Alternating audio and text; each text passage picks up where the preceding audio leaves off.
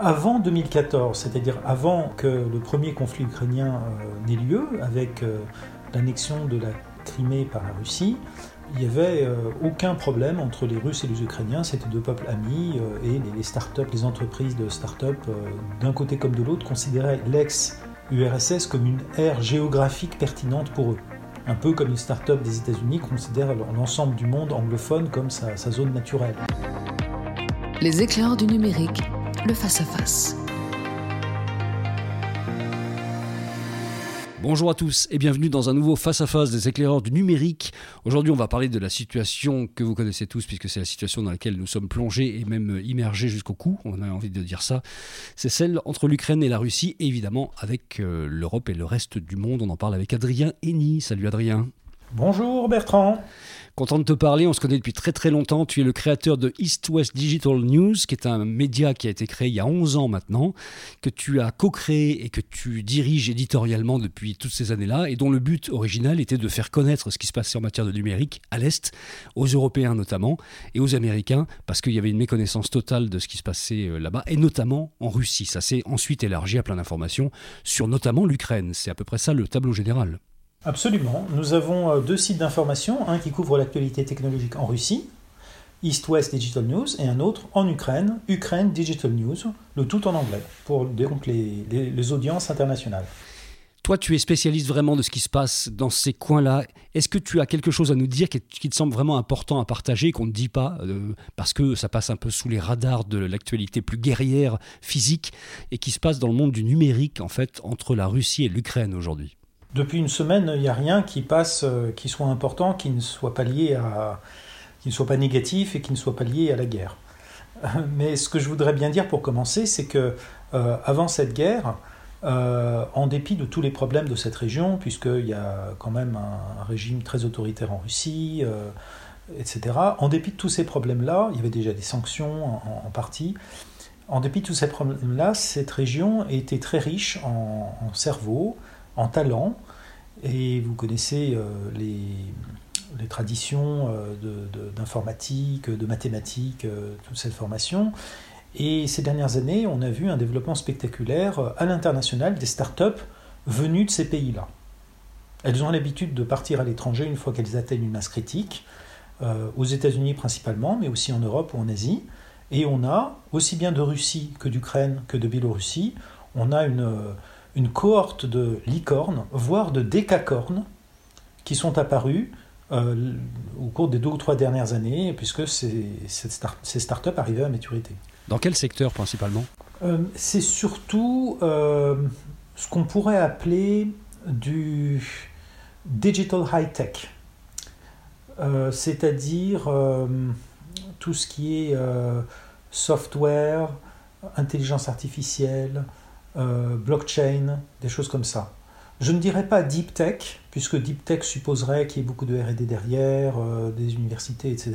Et donc là, ce n'est pas tellement le cas. Euh, c'est des startups qui se développent avec relativement peu de moyens et qui sont devenus parfois des leaders dans, dans, leur domaine. Donc il y a un exemple récent, Grammarly, cette startup, quand elle est apparue il y a une douzaine d'années en Ukraine, à Kiev, dans un garage à Kiev.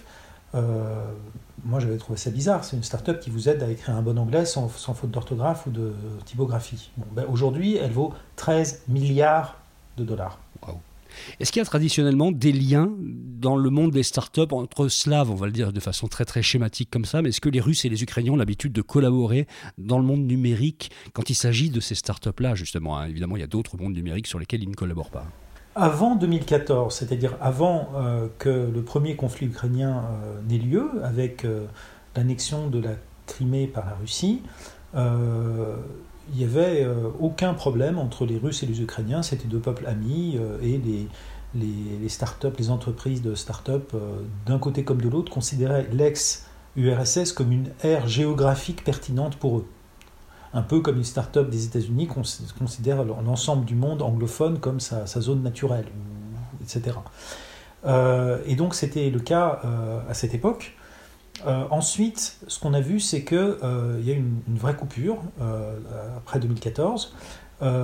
c'est-à-dire que les startups ukrainiennes ne sont plus du tout intéressées au marché russe, mais en revanche, elles ont fait un petit peu comme Israël, c'est-à-dire euh, l'Ukraine est devenue un, berceau de start-up qui, dès qu'elles prennent un peu leur envol, qu'elles ont un produit qui se vend à l'étranger, elles allaient se, reconstituer ou se faire en, ce qu'on appelle en anglais une relocation partielle, pas forcément totale, euh, en Californie ou éventuellement en Europe. Voilà. Donc ça, c'était euh, entre 2014 et, et, maintenant. Par ailleurs, même si les startups elles-mêmes, les startups ukrainiennes elles-mêmes ne s'intéressaient plus au marché russe, en revanche, on a vu pendant toutes ces années, depuis 2014, en, malgré les tensions internationales et l'annexion de la Crimée et tout et tout, on a quand même vu des investisseurs d'origine russe et des investisseurs d'origine ukrainienne financer presque indifféremment les startups des uns et des autres. Donc ça, par exemple, une start des startups ukrainiennes qui, qui se développaient très bien, euh, euh, euh, notamment en Californie ou à Berlin par exemple, eh bien, euh, on voyait les investisseurs d'origine russe, d'origine ukrainienne et d'origine américaine de façon tout à fait internationaliste et, voilà, donc la financer. C'est-à-dire que les enjeux géopolitiques n'ont pas atteint ce secteur-là. En fait, il y avait une espèce de communauté d'intérêts euh, et de pensée qui était de créer des, des entreprises. Est-ce qu'aujourd'hui, il y a une, unité entre eux? Parce que j'ai l'impression qu'il y a des, beaucoup de, de start-upers et de gens du numérique en Russie, par exemple, qui ont fermement condamné ce qui se passe en Ukraine, qu'il y a une fraternité réelle entre ces, ces mondes numériques qui continuent d'être présentes. L'écrasante majorité des, des investisseurs soit russes, soit d'origine russe de par le monde, parce qu'il y en a beaucoup, start-up comme investisseurs, qui depuis longtemps opèrent internationalement, voire sont basés à l'étranger. Pareil pour l'Ukraine. La majorité des investisseurs et des start-up russes ou d'origine russe sont contre la campagne militaire, l'invasion de l'Ukraine qu'a décidé Poutine il y a, euh, enfin, le 24 février. Euh, ils sont contre, euh, entre autres, parce que euh, euh, beaucoup de gens philosophiquement sont pacifistes, mais pour eux c'est dramatique pour leurs affaires, comme pour l'ensemble de l'économie russe, et pour leur réputation. Parce qu'aujourd'hui, même si c'est des gens qui sont à l'étranger, qui n'ont de russe que le nom, euh, il suffit d'avoir un, nom russe pour être, avoir mauvaise réputation sur les réseaux sociaux ou dans les écoles. Et donc ça, c'est dramatique. Et donc il y a une pétition dont je participe humblement à la mise en place, euh, une pétition internationale des VC et Startup Entrepreneurs, mais qui va partir de Russie et d'Ukraine avec des Russes et des Ukrainiens ensemble pour appeler à la paix. Est-ce qu'il y a de l'autre côté des appels des différents gouvernements pour ces gens-là, pour qu'ils viennent rejoindre la corde de ceux qui participent à ce qu'il faut appeler une cyberguerre, qui a lieu clairement entre la Russie et l'Ukraine, mais pas simplement, puisque aujourd'hui tout le monde se prépare à cette cyberguerre au niveau international, ou même se défend de cette cyberguerre. Il suffit de voir l'activité un petit peu sur les réseaux, il paraît que ça bouge beaucoup, beaucoup en ce moment sur l'ensemble des, réseaux, sur des, attaques euh, qui sont liées à cette situation-là. Qu'est-ce qui se passe concrètement? Est-ce que chacun doit choisir son camp malgré tout, quand même?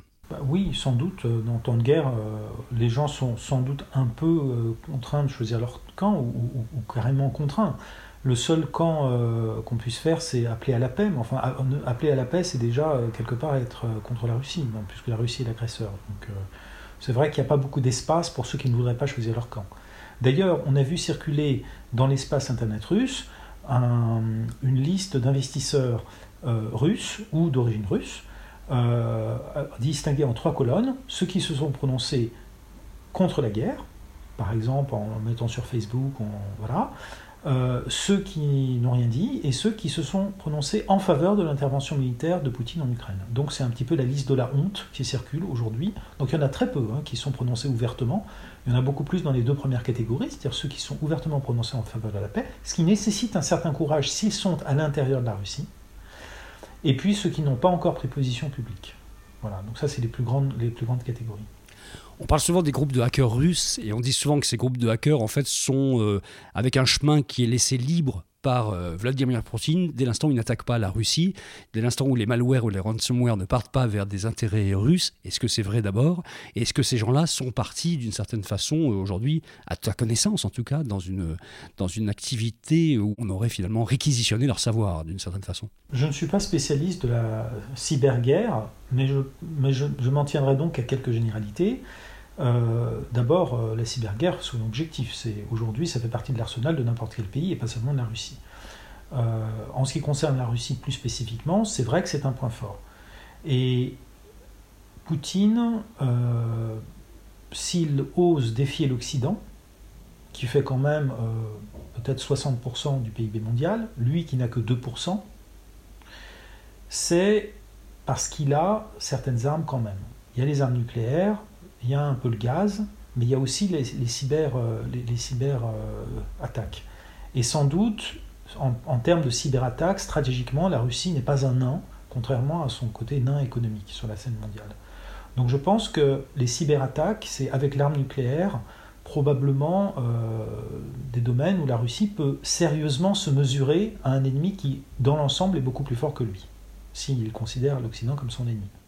Je saisis l'occasion pour euh, informer ceux qui nous écoutent que notre association, qui s'appelle Alliance Tech, euh, une association française créée il y a deux ans, aujourd'hui lance un programme en partenariat avec l'association ukrainienne des investisseurs en capital innovation, l'UVCA, eh bien, nous lançons un programme pour accueillir les entrepreneurs ukrainiens de start-up euh, et leurs familles, pour les accueillir en France et en Europe, afin qu'ils puissent trouver euh, dans ces circonstances très difficiles des, conditions euh, pour déménager et pour recommencer à développer leur projet. Voilà.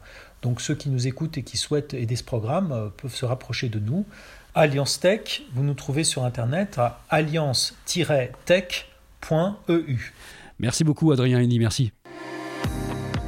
Un podcast de Bertrand Lenôtre, le Face à Face. Vous avez aimé ce podcast? Retrouvez-nous sur leséclaireursdunumérique.fr.